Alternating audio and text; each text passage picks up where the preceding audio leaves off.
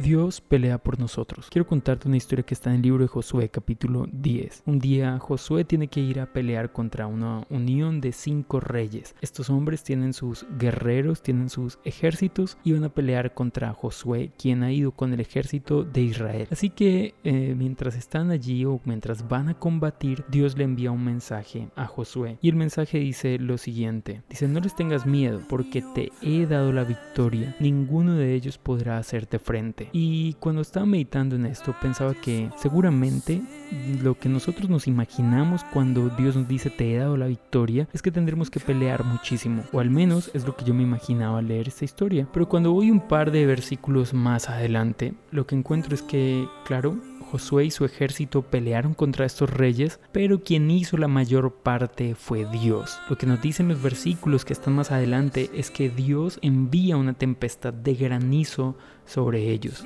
En el versículo 11 dice así, el Señor los destruyó mediante una terrible tormenta de granizo que envió desde el cielo y que no paró hasta que llegaron hasta Aseca. El granizo mató a más enemigos de los que mataron los israelitas a filo de espada. ¿Sabes qué quiere decir esto? Que Dios pelea por nosotros, que Dios pelea a nuestro favor.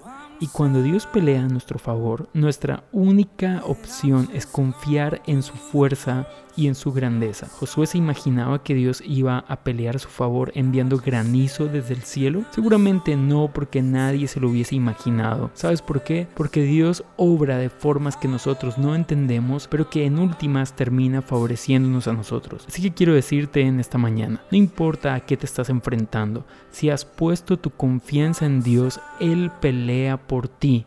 Tienes que simplemente seguir confiando. No dejes que el enemigo gane la batalla de hacerte creer que Dios no pelea a nuestro favor.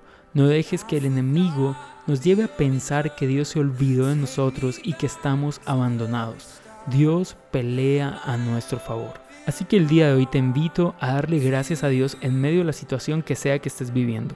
Si es algo bueno, pues con más veras, pero si es algo que te atemoriza, que te da miedo, que te da ansiedad, quiero invitarte a este reto de fe, adorar a Dios y darle gracias y decirle Señor te agradezco porque tú peleas por mí. Permíteme orar por ti mientras terminamos este devocional. Señor, quiero darte gracias por cada persona que escucha este devocional.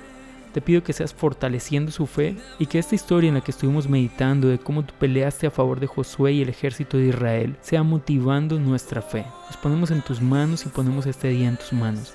En el nombre de Jesús. Amén y amén. Yo soy Adrián García, esto es Benecer Devocional.